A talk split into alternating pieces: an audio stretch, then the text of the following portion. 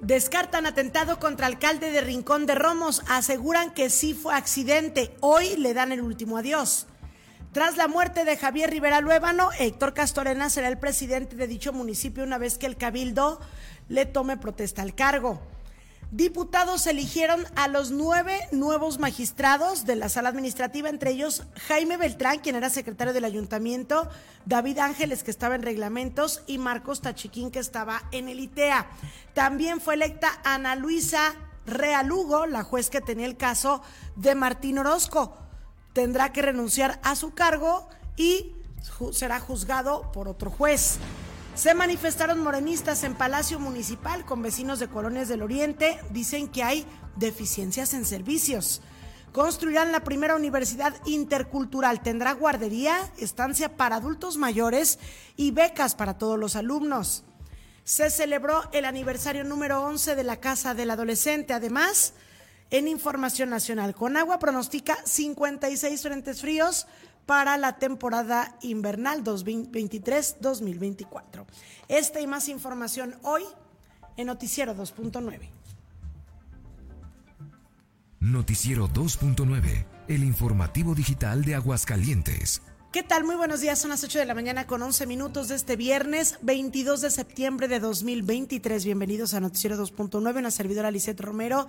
Le agradece que nos acompañe en una emisión más de este informativo, el Noticiero Digital de Aguascalientes, que se transmite a través de Facebook Live y YouTube Live en nuestras páginas Noticias 2.9, Zona Deportiva y Canal 2.9. Acompáñenos en la siguiente hora, le estaremos presentando información importante para que se queden con nosotros y también participen con sus comentarios. Ya lo sabe, bienvenidos en las transmisiones de Facebook Live, YouTube Live y por supuesto también en nuestro WhatsApp 449-524-1199. Como cada mañana saludo en los micrófonos y en la producción a Ramón Tiscareño. Ramón, muy buenos días. ¿Qué tal, Lizeth? Muy buenos días, muy buenos días a todas las personas que ya se van conectando a nuestras transmisiones de Facebook y de YouTube. Bienvenidos a este noticiero 2.9 de la mañana con muchísima información, mucha información de su interés. Eh, por supuesto, todo lo que sea, eh, todo lo que ha acontecido allá en Rincón de Romos a partir del fallecimiento del alcalde precisamente de, esta, de este municipio. Y bueno, tendremos muchísima información más. Por lo pronto, vámonos con el detalle de la información del clima, porque el clima también es noticia. En este momento, Aguascalientes, muchísimo, muchísimo calor para todos estos días. Para este fin de semana se esperan temperaturas altas, así es que tome sus precauciones y si se va a ir de fin de semana, disfrútelo mucho porque va a ser solecito y va a estar totalmente despejado. Si tiene algún evento también, disfrútelo sin ningún, este, pues, sin ninguna duda de que vaya a haber lluvia, no va a haber lluvia, va a estar totalmente soleado y despejado en Aguascalientes todo el fin de semana. Mientras tanto, en Aguascalientes despertamos con 17 grados centígrados. Se espera una máxima de 31 y una mínima de 14. Ni siquiera parece que ya haya entrado el eh, otoño, así es que bueno, pues hay que disfrutar lo que queda de calor porque como dice Elisa Romero, en efecto, Habrá frentes fríos en Aguascalientes, habrá muchísimos frentes fríos. Se esperan 56 eh, por parte de Conagua, así lo ha dado ya a conocer esta dependencia federal. 56 frentes fríos, de los que, bueno, pues hasta el momento aquí a nivel nacional se han registrado dos, se han visto dos hasta el momento en todo el, eh, pues en todo el país, en todo lo que es nuestro, nuestro litoral. Así es que, bueno, pues eh, sí se espera muchísimo frío Dicen incluso en Conagua, así lo han pronosticado que enero será el mes más frío, ya que en enero se registrarán al menos 10, 10 frentes fríos que estarán pegando en todo eh, nuestro país. Así es que hay que estar muy atentos a todas las recomendaciones, por supuesto que hacen desde allá, desde la Conagua, donde bueno, pues ellos estarán al pendiente precisamente de esta información y de cómo se registre eh, el clima, el clima en el invierno. Recordemos que bueno, pues vamos a tener un invierno crudo, así lo, eh, pues lo pronosticaron por parte de Conagua y por parte de eh, las autoridades de, climáticas, lo dijeron, ya que fíjate Lizeth,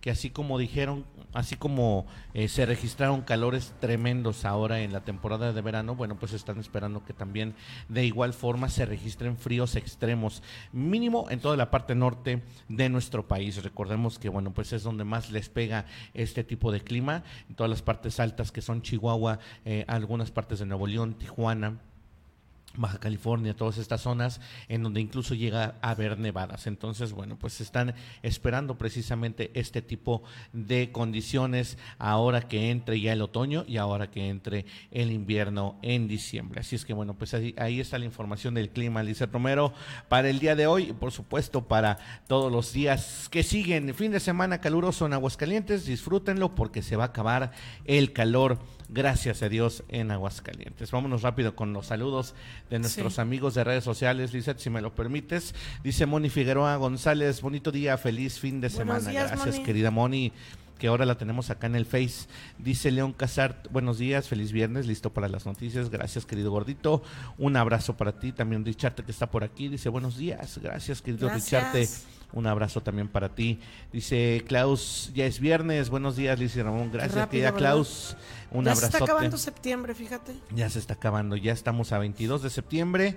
Ya le queda escasa una semana. Así es que también disfruten este mes patrio.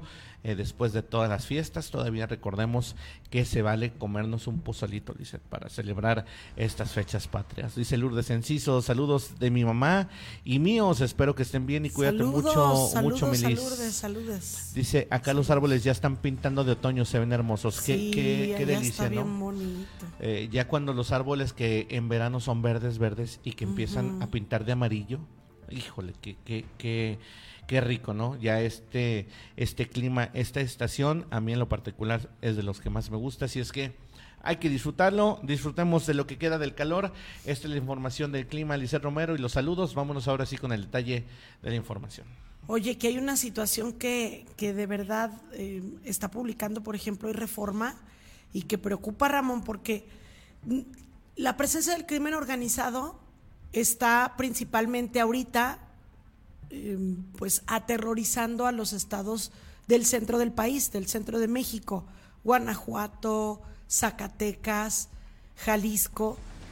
Hubo un tiempo que estuvieron pues las cosas muy calientes, por ejemplo, en, en Michoacán, en otra temporada estuvieron muy fuertes en el norte, como que se van moviendo, ¿no? Ahorita la situación está muy difícil en el centro del país. Eh, el gobierno federal ha permitido el avance del crimen organizado. Eh, se han suscitado hechos que anteriormente no se suscitaban y que ahora ya ocurren, pues precisamente por esa permisibilidad que ha habido del gobierno federal, de la Guardia Nacional, con esta política del presidente de abrazos no balazos pero fíjate que Reforma está publicando algo que sí me llama la atención y sí me preocupa, Ramón. Hemos dado cuenta de la situación migratoria que estamos enfrentando, de todo el, tránsito de migrantes por los estados por donde pasa una vía férrea, entre ellos Aguascalientes y algunos otros donde de hecho el propio Ferromex ya suspendió operaciones de los trenes y algunos migrantes se quedaron varados pero es por la gran cantidad de migrantes que están subiéndose a los trenes, están presentándose accidentes y se han registrado muertes. Y por eso ocurrió esto. Pero creo que el problema va más allá, Ramón, va más al sur. Fíjate que Reforma está publicando que ahí en la frontera con eh, de Chiapas y Guatemala está prácticamente eh, sitiada esta zona por el crimen organizado, que están aterrorizando a comunidades, Ramón, con balaceras, que ya hay suspensión de clases, que el crimen organizado, ¿qué crees? Sí. Está controlando, obviamente, eh, pues tiene presencia en las carreteras y persona que pasa tiene que, prácticamente pedir permiso de paso, ¿no? la distribución y la venta de los productos básicos también lo están controlando. Es decir, ¿quieres vender tus alimentos? ¿Quieres vender tus productos? Pues, ¿cómo se llama la cuota esta que tienen que pagar? Sí, su cuota. Este, la cuota que tienen que pagar el crimen organizado, desde luego controlan el tráfico de drogas, pero también están controlando la migración. Seguramente a los pobres migrantes que quieren pasar a México, en su tránsito hacia los Estados Unidos, pues también les piden ahí su cuota y dicen, tú si pasas, tú no pasas, o pásenle por aquí, pásenle por allá. Bueno, un descontrol total que, pues esto es en la frontera de Comalapa, Chicomucele, Chico Muselo, Amatenango de la frontera, eh, Mazapá de Madera y Motocintla. Están convertidos ya en guaridas de operaciones del cártel de Sinaloa, del cártel Jalisco Nueva Generación, y estos a su vez no solo tienen control de todo, de todo el territorio, Ramón, sino que se pelean entre ellos mismos y por eso se suscitan estas balaceras. Y entonces, ¿qué está haciendo nuestro país? Uno, por el tema migratorio, pues que, es un, un gran problema que estamos enfrentando. Y la otra es esta presencia del crimen organizado en diversas entidades que sí, aquí en el centro del país hay problemas, hay balaceras, hay em, cobros de derecho de piso, etcétera, pero allá ya están controlando todo, todo el tránsito, el, comercio, todo. Y pobre gente, Ramón, pues imagínate. Y, y el presidente que tanto dice que él sí volteó a ver a los estados del sur, porque no tenían desarrollo, que estaban rezagados. ¿Y entonces qué está pasando? Fíjate que esta es, es una crisis que se está viviendo en la parte sur de nuestro país, eh, esta frontera de, entre Chiapas y Guatemala, precisamente por esta disputa entre los cárteles. Eh, precisamente ha habido muchísimos, muchísimos enfrentamientos y de hecho por parte de, de, esta nación, por parte de este país eh, fronterizo, que es Guatemala, ya incluso mandaron al ejército a blindar la frontera. Fíjate nada más. O sea, antes nosotros blindábamos la frontera sur, así como Estados Unidos lo hacía. Bueno, pues ahora Guatemala está haciendo lo propio precisamente por esta disputa en esta frontera entre los principales cárteles de la droga en México. El ejército de Guatemala pues desplegó más de 300 elementos en el departamento de San Marcos que hace frontera con los municipios de Motocintla, Amatenango, de la frontera y Mazapa de Madero, como tú lo decías. Los soldados guatemaltecos con vehículos blindados ya se apostaron, dice, en el municipio de Tecana, eh, del departamento de San Marcos, colindantes con la Sierra Madre, región donde eh, estas dos organizaciones se mantienen eh, parapetadas desde la primera semana de este mes. O sea, a inicios de septiembre empezó esta crisis tremenda, Lizeth, de la lucha entre los cárteles por mantener el control de esta, de esta frontera, porque así como lo has dicho, lo malo es que están cobrando a todas las personas que pasan por esta, por esta frontera. por supuesto, para evitar ser afectados eh, por los enfrentamientos armados y los bloqueos de la región, autoridades comunitarias de Guatemala ya pidieron a los indígenas, fíjate nada más, que eviten viajar hacia México y a los a estos municipios, estos municipios de Motocintla, Amatenango de la frontera, Mazapa de Madero y la frontera de Comalapa y Chicomucelo, así como ya lo habías comentado. Desde hace 20 días, pues estos habitantes tienen, tienen este, eh, pues este temor de ya salir y seguir con su vida normal, porque recordemos que también en la frontera sur, bueno, pues eh, hay mucho, hay mucho mercante, hay mucho mercado, eh, hay mucho intercambio de materias primas, hay mucha venta, hay mucho comercio, y bueno, pues esto está totalmente detenido desde hace alrededor de 20 días. Esto, bueno, pues como consecuencia de los cierres, de los cierres carreteros, perdón, pues los alimentos eh, perecederos y combustible han escaseado en, estas, en esta frontera, en todos los eh, municipios que están ahí colindantes. Y, obviamente se subieron los precios. Subieron los precios de manera significativa. Y bueno, pues en esta disputa de los cárteles, pues integrantes de unos de estos grupos eh, han desalojado ya a los vendedores de este mercado de San Juan de Chicomucelo municipio de frontera de Comalapa. O sea, la situación está al rojo vivo, Lisset. Lamentablemente esta estrategia, esto, esto son noticias de, de un diario de allá de, de, Chiapas, Chiapas Paralelo, a quienes agradecemos la información. Eh, son noticias de ayer, Lisset, de hace unas horas. O sea, no estamos hablando de hace un mes, de hace un año, estamos hablando de hace 24 horas. Y es algo de lo que se va a estar hablando más, eh, pues por más tiempo. Apenas está pues sabiendo esto ahorita en otras entidades como Aguascalientes, tras esta publicación que hace Reforma, ya tú estás consultando lo de ya del propio Chiapas. Después de las fiestas patrias, ¿a qué estamos? A 22. Es decir, después del 16, hace unos cuantos días, la sección 7 del CENTE ya definitivamente dijo, se suspenden las clases, no hay las condiciones para que demos clases en todos estos poblados que ya mencionaba. Pero también, fíjate, reforma, es que, bueno, Reforma, ya ves, eh, pues la presencia que tienen, se fueron a entrevistar a pobladores de allá. Un señor señal, eh, uno de los pobladores señala, Ramón, en esta entrevista que le hacen ahí en Reforma, que eh, pues dice, es que no tenemos miedo, no tenemos temor, tenemos terror de salir a la calle.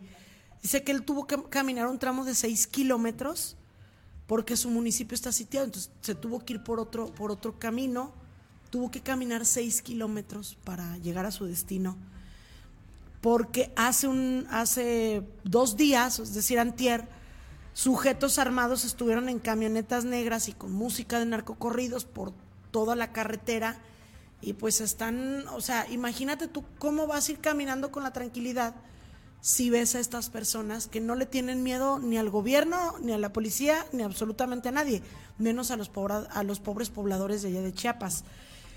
Desde luego, como decías, hay desabasto de alimentos, por ejemplo, el frijol, Ramón, este, ya se triplicó el precio del frijol. La gasolina, desde luego, o el litro de aceite más bien, puede costar también hasta tres veces su precio normal. En tiendas como Bodega Horrera o cualquier lugar donde tú llegues, pues ya como está escaseando, pues obviamente eh, le suben a los precios y pues solo los que lo puedan comprar, pero no poder comprar ni frijol ni aceite para cocinar. Bueno, también la situación migratoria y te va. Dice que según los migrantes que algunos entrevistaron o fueron entrevistados por reforma, tienen que pagar una cuota a, los que los pescan del crimen organizado. Dice que después los llevan a casas de seguridad que están ubicadas en San Cristóbal de las Casas, a casi cuatro horas de la frontera con Guatemala. De ahí son subidos en tráileres o vehículos grandes y los llevan hacia Tuxtla Gutiérrez, donde ahí están los retenes del Instituto Nacional de Migración pero muchas veces no son revisados.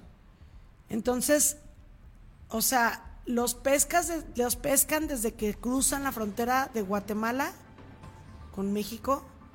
Desde ahí el crimen organizado los detiene, les cobra, los lleva a casas, o sea, prácticamente los secuestran. Los llevan a casas de seguridad y luego se los llevan a, Tuxtla Gutiérrez, donde ahí está el instituto. O sea, bueno, les dan, por decirle, como un raid, ¿no? Pero pues obviamente les cobran y están controlados absolutamente por ellos. Entonces la situación se entiende por qué está ocurriendo todo este fenómeno migratorio también, pues ellos están ayudando seguramente a muchos a pasar, obviamente con este cobro, o sea, ya le están haciendo también de polleros. Sí, sí, por eso también gran cantidad de migrantes que están cruzando este por nuestro país. Fíjate que aquí eh, los cárteles que se están disputando esta, esta zona, Lisset, son el cártel de Sinaloa y el cártel Jalisco Nueva Generación. Eh, es una eh, pues muy añeja disputa y la verdad es que ellos lo que tratan es controlar este paso de drogas, porque también recordemos que es paso de drogas tanto hacia nuestro país como hacia el sur. Entonces, Centroamérica precisamente se abastece de droga debido a esto. El cártel de Sinaloa tenía el control desde hace muchos años y el cártel Jalisco Nueva Generación quiere quitarle ese control precisamente. Lo que estamos viendo en, imágenes, dice, es precisamente de ya la situación desesperada por parte de Guatemala y por parte de su gobierno para blindar, ve nada más, automóviles blindados tanquetas. 300. Porque le tienen miedo a los grupos, a los narcotraficantes de México. Sí, es que incluso así lo, lo narra el diario de Chihuahua, también a quienes agradecemos la información, así lo narra. O sea, están totalmente sitiados allí en Chiapas, Lisset. Y, y, esta frontera está viviendo desde hace 20 días esta violencia extrema y no se ha hecho nada. Fíjate, recordemos que los grupos del narcotráfico, los cárteles mexicanos, de muchísimos años a raíz de que eh, se pone fin a todo el imperio de Pablo Escobar allá en Colombia, empiezan a tomar fuerza los cárteles mexicanos, a tal grado que llegaron a ser pues de los más poderosos, los más sus líderes los más buscados como Joaquín el Chapo Guzmán y todo, y pues ahorita el control que tienen los eh, narcotraficantes mexicanos de toda la droga que se mueve en el mundo. La distribuyen en todas partes del mundo y sobre todo eh, en Estados Unidos. Y por eso, por eso también son tan temidos los, los narcotraficantes de, de México por todo este poder que tienen económico y por ende operativo, y más cuando en su país pues se les permite operar a sus anchas. Y ahora están controlando la frontera sur de nuestro país. Y bueno, no digamos el norte, porque el norte pues ellos son de allá, ¿no?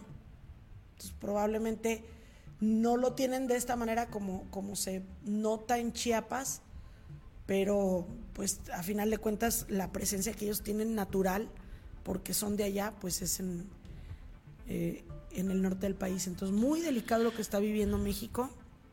Qué triste que, que ocurran este tipo de cosas y que, bueno, no quiero saber lo que va a decir el presidente Ramón. ¿Alguna, alguna tontería? va a salir con una de sus mensadas como toda la vida, eh, diciendo que no, que él, él le ha dado eh, prosperidad a todos los pueblos indígenas, a todo lo que es la parte sur de nuestro país. Que los están apoyando. Que los agarra que como- es más, que les agradece a ellos que los están atendiendo. Los agarra como capital político nada más, es lo único que hace el presidente y esta estrategia lamentable, lamentable de abrazos, no balazos, pues ahí está, se le está saliendo de control, convirtiendo este sexenio, Lizeth, ni más ni menos que en el sexenio con más muertes por el crimen organizado, más asesinatos dolosos en lo que va de su sexenio. Eh, muy contrario a lo que él decía, que con él se iban a acabar, pues no, no se han acabado. Oye, Lizeth, y haciendo puente precisamente de esta información, con una información que te iba a dar más adelante, pero de una vez vamos a conectarla. Fíjate que hablando de migración, bueno, pues está teniendo también en la frontera norte una terrible, terrible crisis migratoria. Eh, ya el departamento eh, de, administ- eh, de administración de allá de del Paso, del Paso, Texas, eh, ya está aventando esta alerta, ya que se mantiene este estado de emergencia, Lizeth, en el sector de Eagle Pass por una nueva llegada masiva de migrantes, precisamente provenientes tanto de Centroamérica, de Sudamérica, como de México. Eh, dos de los cuales eh, murieron en su intento por cruzar el Río Grande, uno de ellos un niño de tres años. ¿Qué te no. parece? Así lo han dicho las autoridades. Cientos de migrantes pues han hecho fila estos últimos días eh, eh, bajo el puente que comunica Piedras Negras con Eagle Pass, que está en Texas, esperando que los oficiales de la patrulla fronteriza los procesen, según pudo constatar la Agencia Federal eh, de Investigación, así como también eh, pues varias varias agencias de comunicación de información allá en el norte del país. La llegada de estos migrantes, Liceda, a esta zona obligó al alcalde de Eagle Pass, eh, Rolando Salinas Jr., a declarar el pasado martes el estado de emergencia para disponer de recursos para atender el flujo de migrantes que atraviesa el Río Grande, el Río Bravo en México, la frontera natural entre estos dos países. Mandaron un comunicado muy contundente, Liced, Sí. y bueno, pues el caos ya obligó este miércoles a la Oficina de Aduanas y Protección Fronteriza de Estados Unidos a suspender temporalmente el procesamiento de vehículos y carga de trenes en uno de los accesos del paso internacional de Eagle Pass. Que es- estamos hablando que ya son cientos. Ya ni las cientos. mercancías, pues, o sea, No, van no, a estar teniendo problemas hasta los comerciantes, eh, las empresas que, que hacen traslados, precisamente por todo esto. O sea, detienen ya las operaciones. Ferromex ya detuvo sus, o sea, Ferromex Sí. que, que, Que- que no están detiene de- sus operaciones Oye, aquí ni no unos quisieron, minutos. Aquí no quisieron detener sus operaciones para hacer un puente. Por las pérdidas millonarias que esto te representa. Ahora imagínate, imagínate. detener 60 líneas de y, tren. y, y hasta nuevo aviso, o sea, no es detenerlos por, por unos días, es, a ver, se tiene que hacer algo y ya esto no se resuelve ya ni con un comunicado, Ramón. El presidente de Estados Unidos tendrá que reunirse con el presidente de México y tendrá que reunirse Es que, con es que eso no basta. Ay, no, es que eso no basta. Fíjate que a pesar de las advertencias del gobierno del presidente Joe Biden sobre el peligro de enfrentar, eh, que enfrentan los migrantes, perdón, al cruzar el río, pues no, han no los han logrado detener. O sea, lamentablemente la gente está en su desesperación de tener una, una mejor vida que ellos les vale, incluso hasta perder la vida.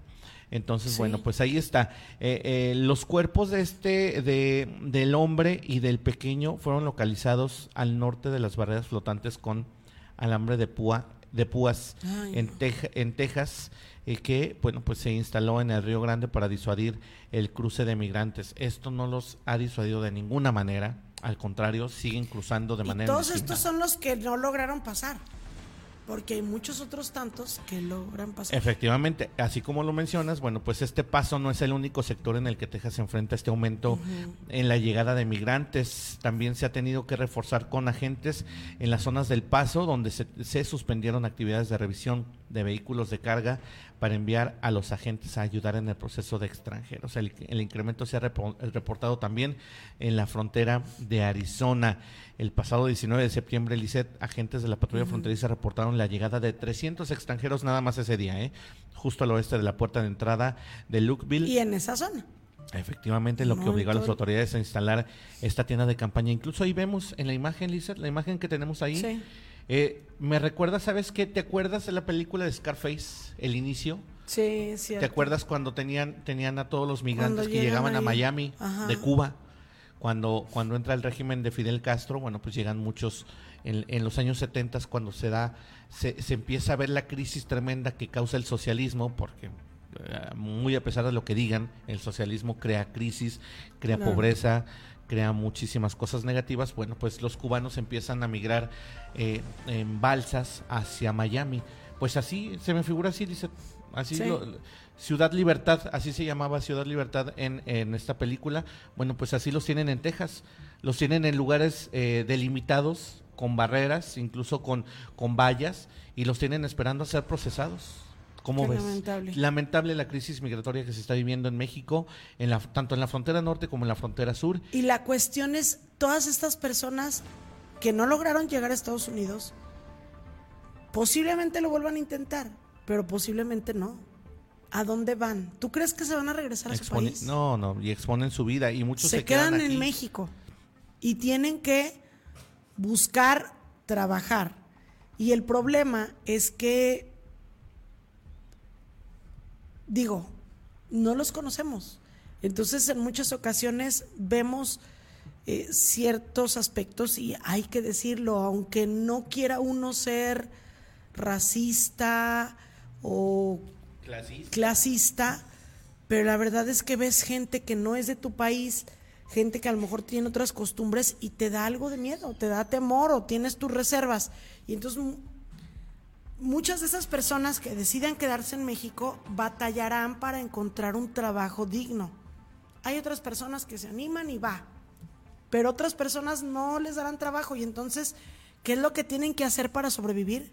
Pues delinquir les guste o no, tienen que hacer algo para conseguir de comer. Está la situación muy complicada, por eso una gran cantidad de migrantes atravesando México, por todo esto que está pasando, la operación de los grupos de crimen organizado, que a lo mejor les están dando paso, y pues dicen, ¿saben qué? Ahorita este, nos están ayudando a cruzar la frontera con México de Guatemala, de Guatemala y allá este, también nos garantizan que nos van a ayudar a cruzar. Vaya usted a saber qué es lo que está pasando, pero algo está ocurriendo, que hay una gran cantidad de migrantes cruzando nuestro país, la mayoría no logra llegar a Estados Unidos, y entonces la pregunta es, ¿qué va a hacer México con todas estas personas? ¿Qué vamos a hacer nosotros? Que los veamos en nuestras calles, que los veamos pidiendo, pues a lo mejor algunas monedas, o pidiendo de comer, o pidiendo agua, o pidiendo trabajo. ¿Qué vamos a hacer, verdad? Con gran- esta cantidad de personas. Bueno, y todo esto, en todo esto, ¿quién tiene las manos metidas? El crimen organizado Pues sí. Que ya controla hasta los conciertos que se van a dar en nuestro país. Tú sí te presentas, tú no te presentas porque le cantaste al otro. Que, que muchos eh, de este análisis, por ejemplo, que hacían de, de lo ocurrido con Peso Pluma, análisis de editorialistas serios eh, en medios nacionales, no tanto de espectáculos, sino de las noticias de primera plana, por decirlo así, analizaban esta situación de Peso Pluma y decían, es que no es Peso Pluma, no es su música, si nos gusta o no nos gusta, es cómo el crimen organizado ya controla hasta la realización de eventos artísticos, cómo van tomando control y cómo las autoridades lo permiten. Bueno, y, y así muchas cosas más que van a ir tomando el control mientras este gobierno de México no haga absolutamente Mira, nada. lo bueno que el viejito ellos. ya se va, ojalá y que no quede Claudia. Ojalá, de veras es Pero es que México no esperanza. despierta. o sea, ¿Viste lo que pasó el presupuesto? El, presu- el paquete económico 24 que, Ah, presenta- podrán- se que presentó a nivel usar- federal. Que podrán usar tus ahorros a partir de qué, 300 mil pesos. ¿Sí, no? No, deja tú de eso. Bueno, hay una gran cantidad de cosas que habría que analizar, pero a lo que iba ahorita es, no le incrementaron el presupuesto a salud más que en 3% para el próximo año, porque la salud no importa. Pero ¿qué tal el incremento de 8%? 8% que en, en millones es una gran cantidad de millones para los programas sociales, para el programa de pensiones, para otros programas que Pues. sí ayudan a la gente de, la tercera edad. sí, Recaudación de votos. pero la situación es que cómo están dejando de, de destinar recursos a, a temas prioritarios como la salud o quizá como la educación para dar a los programas sociales, sí, la gente puede traer dinero en la bolsa, pero ¿quién, está, ¿quién va a generar la economía? Y la otra que están proponiendo, las pensiones ya no solo darlas a- en México, sino también a los mexicanos que viven en Estados Unidos, hazme el grandioso favor. Bueno, o sea, por ningún lado, pero viene el, el año electoral, ¿verdad? Entonces, tenemos que ponernos muy atentos con todo este tipo de cosas. Y sí, si a ustedes no les gustan los comentarios en contra de Morena o en contra del presidente, pues tendrá que chutárselos porque tendrá que ver desde el otro, desde la otra perspectiva cómo son las cosas y entonces tratar de, de pensarle un poquito por quién va a votar el próximo año, porque la verdad que sí vamos como, no estamos como yendo a la, al hoyo, ¿no, Ramón? Sí, sí, sí. Cada vez está peor la cosa aquí en, en México. Y bueno, pues para todos los que teníamos esperanza de que esto cambiara, pues no. Pues. Ahí está. Tenemos comentarios en redes sociales. Sí, rapidísimo, déjame leer lo- los comentarios, Lizeth. Mira, está nuestra querida Idalia Arevalo que dice saludos con todo mi cariño desde la CDMX. Gracias, querida Gracias, Idalia. Idalia. Dice Saludos. también eh, Toñito Ma- Martínez Altamira que está por aquí. Gracias a Saludos amigos, bendiciones. saludos. Gracias, querido Toñito. Dice Rogelio Sánchez, ay, ya lo extrañamos. Dice, buenos días amigos Lizeth y Ramón. Saludo desde algún lugar de la carretera de San Luis Potosí. Ánimo. Hola, Rogelio, buen... Eh, cuídate eh, mucho, Cuídate, Rogelio, que te vaya muy bien en Sobre tu... todo con mucho cuidado y muchas camino. bendiciones y, Sí. y que tu camino pues eh, vaya de lo mejor, ¿no? Porque ya sabemos que aparte, no nada más las fronteras, Lizeth, las carreteras las tienen sitiadas, también hay crimen organizado y este presidente pues no hace nada, nada más les da sus abracitos. Dice, eh, ah, también está por acá en el YouTube Moni Figueroa, dice boni- eh, bonito día, feliz fin de semana, gracias. Hola, Moni, buen día. Dice Oscar Geronis, ya estamos viendo Noticias 2.9, gracias. querido Saludos, mi querido. Oscar. Dice Ruth Enciso, buenos días Lice de Ramón, feliz viernes y les deseo un buen fin de semana. Gracias querida Ruth, igualmente para ti. Ruth. Hasta la Unión Americana donde ya el otoño está en pleno. Qué rico allá donde, Sí. donde sí se ve el otoño. Aquí no, no, vamos a tener que esperar otro ratito. Así es que bueno, pues sigue el calor aquí en Aguascalientes. Y ahora sí, Lice, Francisco vámonos, Javier vámonos. López Alba también ahí conectado, gracias. Sí, a todos los conectados, mira, déjame te pues, digo, también está eh, Betina Romero, Jorge saludos, Romero. saludos. y A ellos saludos no me parecen a ellos. mí. Sí, Ah, es que estoy en otra ellos. cuenta, en la cuenta correcto. de... Pues ahí está. Vámonos ahora sí, Lizeth, con más información. Continuamos con más. Eh, ayer le dábamos cuenta del fallecimiento, el sensible fallecimiento del presidente municipal de Rincón de Romos, Francisco Javier Rivera Luébano, en un trágico accidente en la madrugada en la carretera 45, en el tramo, si no me equivoco, de por la Providencia, que es por San Francisco Los Romos. Ajá.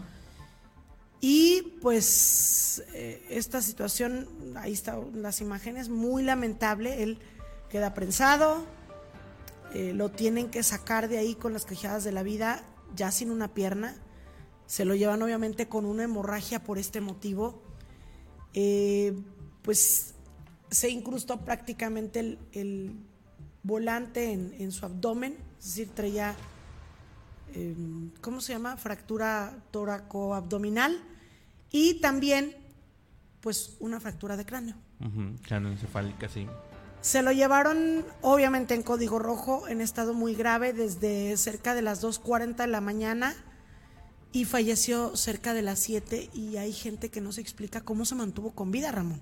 Con una hemorragia de esa magnitud en una pierna, con todo el abdomen o todo el pues todo este, lo que lo que va Lo que conlleva unas heridas de, este ese- de esa aparato de- magnitud. Sí, Exacto. claro. Deshecho y, y con un traumatismo de cráneo y luego sufrió un paro eh, cardíaco y todavía lo lograron este, regresar y así estuvieron luchando por su vida No se pudo, estaba muy complicada la situación, pierde la vida alrededor de las 7 de la mañana. Y pues ya em, hoy le dan el último adiós. El, el, perdón, el municipio de Rincón de Romos emitió un comunicado donde dan a conocer precisamente, pues, em, o comunican de manera oficial el fallecimiento de quien fuera su, su cabeza, del primer edil, y señalan que, eh, pues, su familia, amigos y todos los que trabajan en el ayuntamiento 21-24 se unen para rendirle un homenaje póstumo que se llevará a cabo este viernes 22 de septiembre a las 3.30 de la tarde frente al Templo del Señor de las Angustias. Y después continuarán los servicios religiosos, obviamente la misa de cuerpo presente en esta parroquia a las 4 de la tarde, pero el homenaje va a ser previo a la misa. No menciona si, si habrá una cremación o posteriormente se le dará el último Dios en, el, en, un panteón. No se menciona esto, esto es ya más privado, más de la familia, pero bueno, em, dice, los invitamos a despedir a nuestro querido maestro, ciudadano y funcionario público ejemplar, el cual contaba con una trayectoria de trabajo impecable y amaba profundamente a su entrañable pueblo de Rincón de Romos. Este es el último adiós que se le dará el día de hoy. Y se cuestionaba mucho, Ramón, accidente o atentado.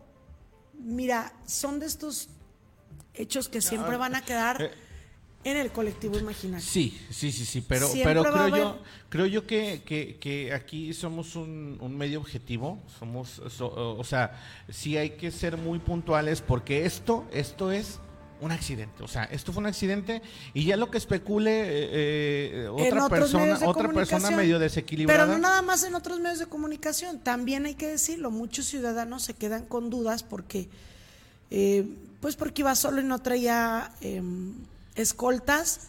Cuando hay versiones de algunos rinconenses que días, dos días antes o un día antes habían baleado su casa en pleno centro de la ciudad. Entonces, pues cuando quedan dudas cuando quedan dudas y cuando no hay pruebas, así como se necesitan las pruebas para demostrar la culpabilidad de alguien en un ilícito, para demostrar la comisión de un ilícito, pues también hay veces que la gente necesita pruebas y a veces ni con eso quedan conformes. Nosotros como medio de comunicación, pues le presentamos lo que, lo que, lo que dicen, ¿no? El secretario de Seguridad Pública Estatal, Manuel Alonso, entrevistado en Infolínea por José Luis Morales, es claro en decir que fue un accidente y que hay testigos que vieron cómo se cruza el, el tortón. De hecho, el tortón tenía que haber dado vuelta en U en un retorno que estaba más adelante, que es para la vuelta en U de ese sentido de circulación, que era el sentido norte a sur. Sin embargo, para no irse hasta allá, da vuelta en un retorno que no le correspondía. Es decir, si el presidente municipal iba en ese tramo, no se esperaba que un vehículo fuera a metérsele en ese tramo. Eso es lo que dicen algunos testigos del accidente.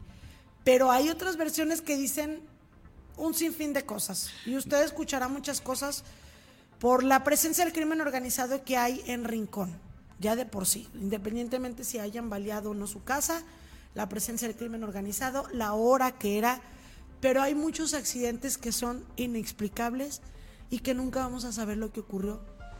Yo en, mi familia tengo uno así, que no se explica uno cómo ocurren las cosas y, suceden. Y hay sospechas y hay versiones, pero son cosas que se van a quedar así. Pues Para la ¿Quién va, a, llegar y te va a decir, no, es que sucedió así? No, nadie no hay cámaras, no hay alguien que haya grabado. no hay pruebas, pues, de ni una cosa ni de la otra. Creo yo que especular también genera cierta psicosis en la gente. Lo veíamos ayer, Lice Romano. Ayer que el güerito de la radio especulaba y decía que el crimen organizado y que si el atentado y luego le habla a Manuel Alonso que está en Colombia sin el menor conocimiento más que yo creo que un mensajito que le han de haber mandado que, para qué le, le habla además pues sí, en ese, en ese caso le hubiera hablado al fiscal. Al fiscal, y que era lo que yo te decía. O sea, el secretario dice, fue un accidente. Y yo, la verdad es que sí hacía en lo personal el comentario de, pero ¿cómo puede decir el secretario que fue un accidente si, para empezar, no estuvo ahí? está en Colombia, le pueden dar el reporte, ok, pero creo que esto no le correspondía al secretario, esto le corresponde decirlo en todo caso al fiscal. Y ni el fiscal se puede aventurar a decir en ciertas situaciones, esto fue un accidente o esto fue un atentado, como ocurrió en el caso del secretario de Seguridad Pública en esta trágica caída del helicóptero en noviembre del 2022, de aventurarse a decir, esto fue un accidente, porque para empezar, ni un fiscal puede decirlo cuando todavía no tienen los peritajes completos. Bueno, Tan es así que todavía no acaban los peritajes del, de la caída del helicóptero donde iba el exsecretario de Seguridad Pública Porfirio Sánchez. Todavía no se concluyen los peritajes de, aeronáutica. Entonces, es muy aventurado cuando el propio, para empezar, el que le corresponde decirlo es al fiscal, pero cuando el fiscal dice es un accidente, creo que es aventurado, sobre todo por eh, la personalidad que, que pierde la vida en este accidente, hablando de lo de el alcalde de Rincón de Romos, y con la presencia del crimen, del crimen organizado en Rincón, se tienen que hacer investigaciones, Ramón, aun y cuando tú consideres, y hay todos los indicios y testigos de que fue un accidente, creo yo que sí debe haber investigaciones o abrirse una línea de investigación de las cámaras, de las cámaras que tengas disponibles en el tramo por el que él circuló anteriormente, Nada más para verificar que no lo hayan seguido, este, este cualquier cosa. Este tipo de situaciones ya se, ya se han dado. ¿Te acuerdas eh, la muerte, por ejemplo, de el secretario de Seguridad Pública del Estado, Porfirio, que, que también se hizo, no, es que balacearon el helicóptero, ¿no? Y, y cuando hay, un, hay una persona con, eh, con un medio tan grande, dándole eh, vuelo a todas estas versiones que son si la gente piensa son una ilusión de la gente. O sea por ejemplo lo que estuvieron diciendo ayer no es que yo vi un carro totalmente destrozado yo vi un taxi totalmente destrozado yo vi la a unas gente motociclistas. cosas. la gente empieza y se crea esta eh, psicosis colectiva y poco a poco van eh, como dicen enturbian una investigación o enturbian eh, ciertamente es que las autoridades ni caso hacen a este tipo de situaciones. Pero pero qué, qué lamentable que en lugar de gener, o sea, de generar noticia, generas especulaciones y en vez de que la noticia sea eso, la, noticia eres tú dando estas cosas y dándole bueno. Bueno, pero yo sí, a ver, es que también ahí es un punto de vista muy personal. Como medio de comunicación yo no estoy diciendo que fue una cosa ni que fue la otra. Lo que sí creo yo que cuando estás hablando de la muerte de un personaje,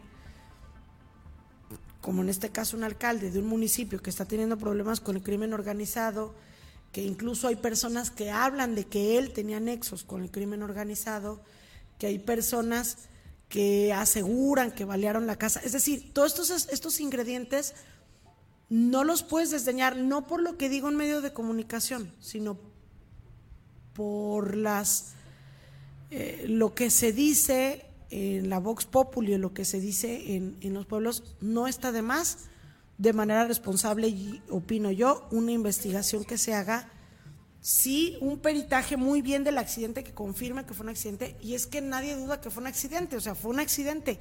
Lo que yo digo es, en muchas ocasiones hay accidentes que pueden ser provocados, y no estoy diciendo que sea el caso. Por eso te digo, cuando hablas de una personalidad así, con estos ingredientes alrededor, no está de más una investigación que te certifique que este accidente, que sí ocurrió, quizá de manera natural, no haya sido provocado por una persecución o por estar huyendo de alguien. Nada más eso es lo que yo digo. Entonces, bueno, dice el secretario de Seguridad Pública que sí fue un accidente y hoy se le da el último dios a Javier Rivera, Luébano y se procederá posteriormente una vez que ya se haya concluido pues con todo este protocolo eh, post-mortem, por decirlo así, pues se va a proceder a la sesión de cabildo en el municipio de Rincón de Romos, donde se le tendrá que dar posesión de cargo de presidente municipal a Héctor Castorena Esparza, que él era el secretario de Desarrollo Social en aquel municipio y era el suplente de Francisco Javier Rivera Luébano, entonces es él quien va a quedar como alcalde del municipio de Rincón de Romos, pues posiblemente este fin de semana mismo o a lo mejor ya el lunes, no sabemos, no nos han dicho nada del municipio de Rincón de Romos, pero bueno, pues estaremos pendientes de esta situación. Son las 8 de la mañana con 59 minutos, 55, perdón. Seguimos con más información, Lizeth. más Oye, información. fíjate que de ayer, ya ves que vino con nosotros eh, tu querida amiga Liz a Sí, Liz invitarnos a estos foros a estos foros de todas las discapacidades y todas las oportunidades. Bueno, pues nos acaban de mandar la información. Mira, ahí está. Para todas las personas que quieran ir, es abierto. Lógicamente se hace esto a la militancia del PAN, pero nos acaban de mandar esta información del el foro de todas las discapacidades, todas las oportunidades. Ahí está para todas las personas que estén interesadas. Va a ser en el Museo Descubre a partir de las 2 de la tarde. Recordemos que ayer nos estuvo dando precisamente esta información de primera mano Liz Y Martínez. que no se reduce a los militantes del PAN. Efectivamente. Cualquier persona puede que tenga una discapacidad o un familiar con discapacidad o que tenga excelentes ideas para todo este tema de, de la atención a las personas con discapacidad, pueden acudir. ¿verdad? Mira, va a andar por ahí nuestro querido Oscar Geronis, nos va a dar también información y va a andar él como mediador en algunas mesas de debate sobre Ah, discapacidad. excelente. Entonces, bueno, precisamente esta información nos llega a través de él, a través de también Liz Martínez, que ayer la tuvimos por aquí. Y por supuesto, pues eh, dándole, dándole entrada a todos estos temas, Lizeth. Recordemos que Liz, eh, bueno, pues así como lo dijo ella, yo también pasé por estas y ahora que formo parte también de esta comunidad tan importante que también es las personas con discapacidad. Bueno, pues hoy en día tenemos más, tenemos muchísimo más que apoyar, entonces estos foros precisamente se hacen para recabar muchísimas propuestas que bueno, pues toda la ciudadanía y la gente que acuda puede dejar en este en este foro. Vamos a ver un y video que estas son para elaborar la plataforma electoral 2024. por parte Es decir, si llegara a ganar la candidata de el PAN PRI PRD, Xochil Gálvez, entonces se aplicarían estas propuestas que Pues sí. ustedes hagan en este foro. Vamos a ver la invitación precisamente que nos hace Liz Martínez a través de este video. Hola estimados panistas, simpatizantes y sociedad civil. Soy Liz Martínez y mi compañero Chavacero, quien traduce este mensaje en lengua de señas mexicana, queremos invitarlos este 23 de septiembre a las 14 horas al foro Todas las discapacidades, todas las oportunidades, que se llevará a cabo en las instalaciones del Museo Descubre, donde toda la comunidad de discapacidades de Aguascalientes nos daremos cita para tratar temas, proyectos y propuestas en esta materia. Por una cultura de verdadera inclusión, los esperamos.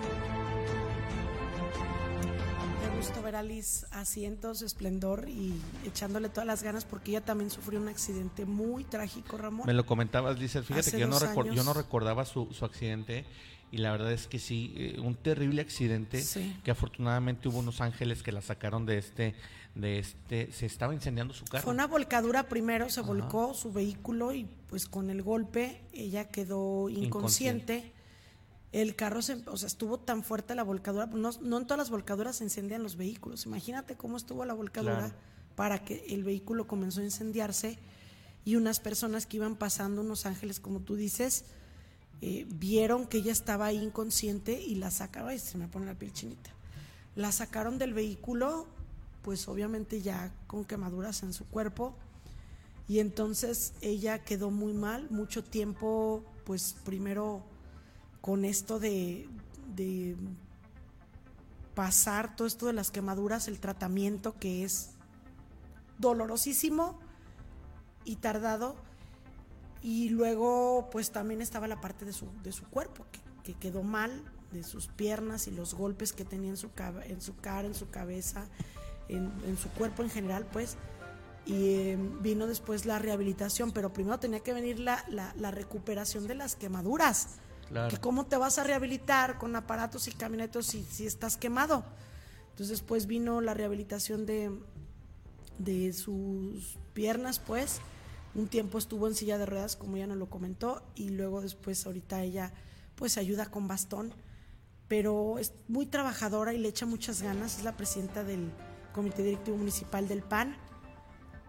Mm, y pues yo tuve la oportunidad de entrevistarla unos días antes de su accidente, semanas antes pues, la vimos muy bien y luego pasó el accidente, estuvo fuera de pues de circulación mucho tiempo, luego regresa con todo este ímpetu, batallando para caminar, ya ahorita la vi mucho mejor, pero echándole todas las ganas, Ramón. Claro. Todas No, las aparte- ganas y, a- por eso toma relevancia este foro que ya organiza. Y aparte ahora ya inmiscuyéndose en esos, en ese tipo de temas, ya sabiendo de primera mano, como ella lo dijo, ahora experimentándolo en carne propia, pues que de repente eh, la infraestructura no está hecha para gente con discapacidades, que de repente nos dan, nos dejan a un lado. Entonces todo este tipo de propuestas será de suma importancia para Así el es. desarrollo tanto de Aguascalientes como del país. Tenemos comentarios, dice, dice Klaus García Richard, ayer lo dijo Juan Luis, que dejen las especulaciones de los balazos en casa del alcalde, que ellos se Es que no esperaron a dar la noticia para verificar que realmente es un accidente. Y recordé lo que comentó Liz, que primero se debe de verificar la nota y luego decirla. Efectivamente. Y, y, y sabes que, Klaus, también en ese sentido, eh, las autoridades, mira, te pueden decir una cosa y posiblemente después a lo mejor se, se desdigan, ¿no? Pero, pero es en el, menor, en el menor de los casos. Las versiones oficiales, por parte de las autoridades, por parte de periciales, siempre, siempre hay que, hay que, eh, pues, ¿cómo se puede decir? Prevalecerlas, ¿no? O sea, que prevalezcan Mira. este tipo de investigaciones. Porque si uno se agarra especulando, uno, uno como medio de comunicación, uno incentiva la especulación y el imaginario colectivo de veras es muy poderoso y a veces de veras crear esta psicosis colectiva, nosotros lo hemos dicho, ¿cuántas veces lo hemos criticado, Lizeth? Y eso creo que no se vale. Mira, Independientemente de las circunstancias o de que el municipio, el más violento y donde ha habido asesinatos y el crimen organizado, no creo yo que no es bueno eh, hacer ese tipo de, de- de alegatos y de, y, de, y de aprovecharse de un micrófono para hacer este tipo de Mira, te voy a decir una cosa, sí y no. O sí, pero no. Te voy a decir una cosa. No estoy de acuerdo en la forma en cómo se genera la información precisamente en este medio donde si se especula y si se genera una psicosis de manera responsable, no hay que hacerlo de esa manera. Pero tampoco podemos irnos ya en este... Yo yo ya siempre guardo mis reservas y a lo mejor más de manera personal. Como medio de comunicación trato de ser responsable y decir las cosas de las que yo he tenido conocimiento y que la gente tome o saque sus propias conclusiones. Pero te voy a decir una cosa, yo de manera personal tengo mis propias formas de pensar, que no siempre las digo. Lo único que yo les puedo decir, y no estoy hablando que me refiero a este caso, me refiero a este, al del secretario y a muchos otros que han pasado con crímenes como el de Colosio, como las caídas del helicóptero donde iba este, el entonces secretario de, gobi- de gobernación, como la caída de eh, Erika y su esposo, el gobernador de Puebla. Ujú. Moreno Valle. Moreno Valle, Rafael Moreno Valle, como muchos otros tantos casos, yo ya me guardo, o más bien, híjole, es que está complicado decirlo. Tengo siempre ya mis reservas, hasta con las versiones oficiales. Pues es que como medio de comunicación las debes de tener. No, sí, pero a lo que voy es, sí, yo como medio de comunicación le tengo que presentar la versión oficial y tampoco quiero especular, pero a lo que voy es que yo en muchas ocasiones ya saco mis propias teorías o ciertas cosas de lo que yo creo, porque también no puedes creer siempre en todas las versiones oficiales. Tengo mis reservas en algunas ocasiones. Entonces, es lo único que, les voy a decir, ya interpretenlo por qué, ¿verdad? Eh, tener un micrófono, eh, cuando haces tú las cosas, tener un micrófono es, es mucha responsabilidad y no puedes ir por la vida generando este tipo de situaciones. Sí, como medio de que- comunicación no, pero a manera personal a manera sí personal puedes y en, y en tener una, y en muchas una plática teorías. entre amigos, entre familia, pero ya, ya hacer este tipo de aseveraciones cuando ni siquiera te consta, está como lo que pasó con, con, mi- eh, con Manuel Alonso. A principio de semana que decían, Sí, que ya ¿qué pasó? ido, es que- que, ¿qué pasó? Que no sé qué. Y, y generas tú, generas tú precisamente especulaciones y después dices, la gobernadora calla, calla, ¿cómo dijo? Ca- calla chismes. Pues el chisme que generaron. que generó el, ellos, o sea, generó el mismo, pero a lo, a lo que voy, el- Ramón, es que no sé si a lo mejor no me doy a entender. Es sí, como medio de comunicación, ser responsables y presentamos la versión oficial, pero también podemos decir lo que se dice en redes sociales y la gente saca sus propias conclusiones, aún y teniendo una versión oficial. Y por eso te decía yo en un principio, esta situación del accidente del, del alcalde, como el accidente del secretario, como muchos otros, nos digan los que nos digan y versiones oficiales que haya, cada quien va a sacar sus propias teorías. Por eso lo decía. No porque lo diga José Luis Morales, o no porque lo diga Lizeth Romero, o no porque lo diga el secretario de Seguridad Pública. Yo tengo mi propia manera de pensar y en este mundo, creo yo, en, en este mundo actual, la realidad ha rebasado la fantasía. Y por eso es que mucha gente ya no se cree las versiones oficiales o ya no se cree las versiones de los medios de comunicación. Entonces, nosotros cumplimos con presentarle las cosas, ponerle las cartas y cada quien que arme su jugada. Bueno, 8 de la mañana con 7 minutos. 8 de la mañana. 9. 9, ¿por qué? Ah, es que tengo acá una captura. Bueno, resulta que ya en el Congreso del Estado el día de ayer eligieron a los nueve nuevos magistrados del Poder Judicial, concretamente del Tribunal de Justicia Administrativa, y ahí mismo les tomaron protesta. Em, y pues ya estamos viendo las imágenes de, quienes tomaron protesta. Te voy a decir los nombres de quienes quedaron como em, magistrados. Fueron nueve magistrados, ¿verdad? Fueron nueve magistrados. Es que aquí estoy buscándolo, pero no me aparecen aquí los nombres. Oye, solo tres hombres, seis mujeres y tres hombres. Exacto, la mayoría de mujeres, como, como lo comentábamos el día de ayer, y casi todos son. Eh, perdón, tres hombres y, seis mujeres, ¿verdad? Correcto. Fueron electos Marcos Javier Tachiquín Rubalcaba, que él era el director del ITEA y ahora será magistrado, entonces tendrá que haber un proceso allá. También está Norma Angélica Morquecho Damasco. Eh, David Ángeles Castañeda, que él era el director de reglamentos y pues tendrá que llegar un nuevo titular a esta área. María Guadalupe Gallegos León.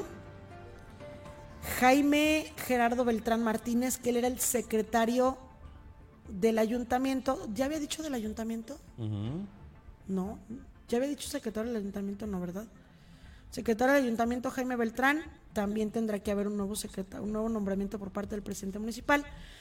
Y luego, este, ellos son los que tomaron protesta, al igual que Juana Patricia Escalante Jiménez, Janet Romo Zaragoza, Marta Elba Dávila Pérez y Ana Luisa Realugo. Esta última, Ana Luisa Realugo, es la jueza que tenía en sus manos el caso de Martín Orozco Sandoval, este caso famoso por eh, la adjudicación de los terrenos propiedad del municipio, y entonces, al ser designada magistrada, tiene que renunciar a su cargo de jueza.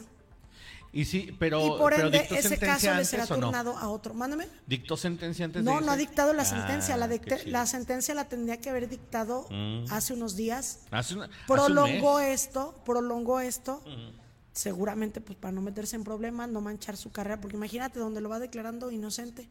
Bueno, prolonga esto, tiene que renunciar a su a su juzgado y entonces tendrá el Consejo de la Judicatura que asignarle este caso de Martín Orozco a otro juzgador. y entonces, pero ya era nada más dictar la sentencia, es que ya estaba todo. Entonces, ¿quién, ¿a quién le va a tocar la rifa del tigre? Porque, pues, no es cualquier cosa dictarle sentencia a un ex gobernador. No, y siendo... Eh, Caso. Animalón se quitó de encima la jueza que dijo, no, ¿saben que Yo ahí nos vemos, lo voy a postergar, lo voy a postergar, porque recordemos que de aquella vez que decían que ya se iba a dictar sentencia, decían que eran 10 días y pasó un mes, mes y medio en dos meses creo, ¿no? Y Entonces, dicen nunca se dictó sentencia. Después de, la toma de protesta. Ayer ya la, declaran magistrada, ayer ya, ya, la, ya la nombran magistrada y ahora ya ese caso se queda sin la sentencia que ella debió de haber impuesto pues desde hace ya mucho tiempo, ¿verdad? Pero bueno, pues ahí está. Bueno. Qué bonita es la justicia en México. Nos vamos con más información. El día de ayer hubo una manifestación, Ramón, de morenistas. A ver. Llegaron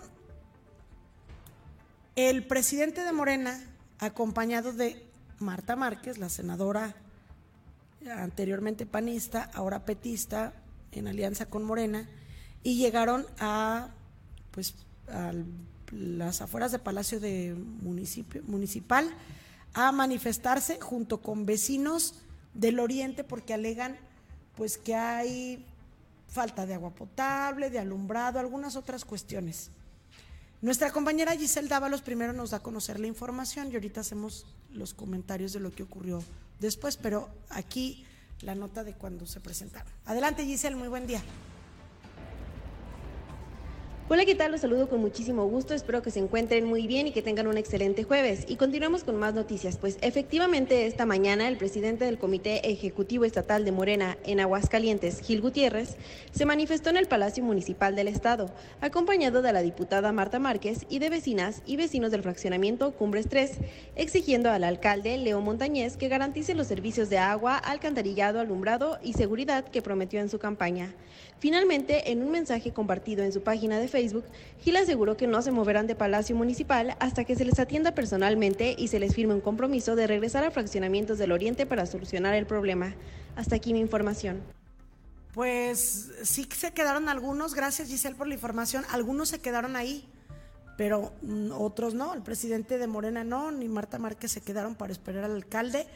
El alcalde, cuando ellos llegaron a Palacio, y preguntaron por el alcalde, les dijeron, es que el alcalde está en un evento, que de hecho era un evento al que no podía faltar porque era un foro nacional de alcaldes y no sé qué otra cosa, en el casino de la feria. Entonces, pues él era el, anfitrión. O sea, ¿dónde crees que se va a ir? Porque llegaron los manifestantes del PT y de Morena. Y pon tú, son ciudadanos, todos merecen ser atendidos, pero pues que esperaran a que acabara el evento. Entonces, terminando el evento, el presidente municipal hábilmente hace una transmisión en vivo desde su camioneta diciendo que ya va para Palacio y que a ver si están todavía ahí algunos de los manifestantes. Entonces llega, en un principio no ve a nadie y dice, bueno, aquí estoy. Este, yo les dije que... cuando ellos preguntaron por, por él y que estaba en el evento, les dijeron de, de presidencia, los puede atender el alcalde a las tres y media. Y dijeron que no. Bueno. Entonces, cuando llega ahí a, la plaza principal, afuera de Palacio, se le acercan algunos de los manifestantes y le dicen, ah, ya llegó, pero graban, mira, me llama la atención cómo ahorita todo el mundo usa el celular como si fuera un arma. Llegan así. Llega el presidente municipal y todos así como... Y se la ponen en la cara. Y así en la cara como si, ¿qué? O sea, y entonces uno de ellos le dice, ay, qué casualidad que viene transmitiendo en vivo, qué casualidad que viene grabando este, pues qué casualidad, pues tú también estás grabando. Ustedes también están grabando lo que está ocurriendo. posiblemente para poner en evidencia a lo mejor que él no los quisiera atender o que les hiciera una grosería. Ese es el propósito de estar grabándolo. Pues también él estaba grabando. ¿Cuál es el problema?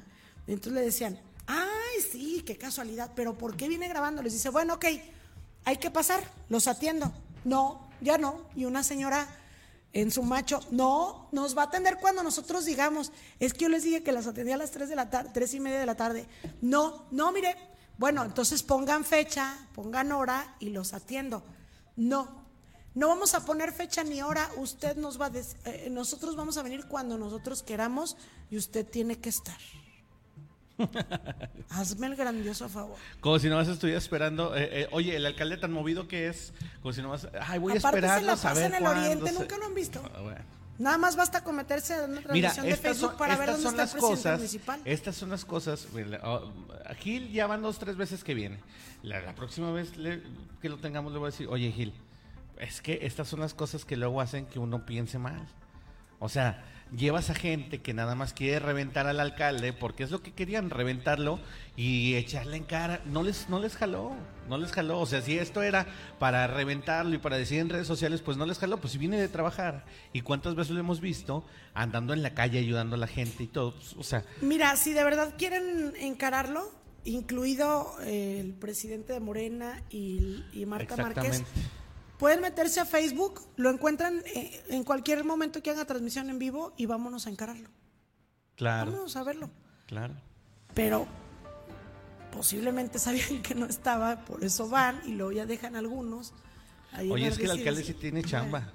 No, tiene- no nomás está viendo a ver qué hace. Sí tiene cosas que hacer. Pero bueno. Que están en su derecho de Mira, manifestarse y podrá haber todavía muchas deficiencias Pero, y se han estado atendiendo muchas otras y nunca van a acabar.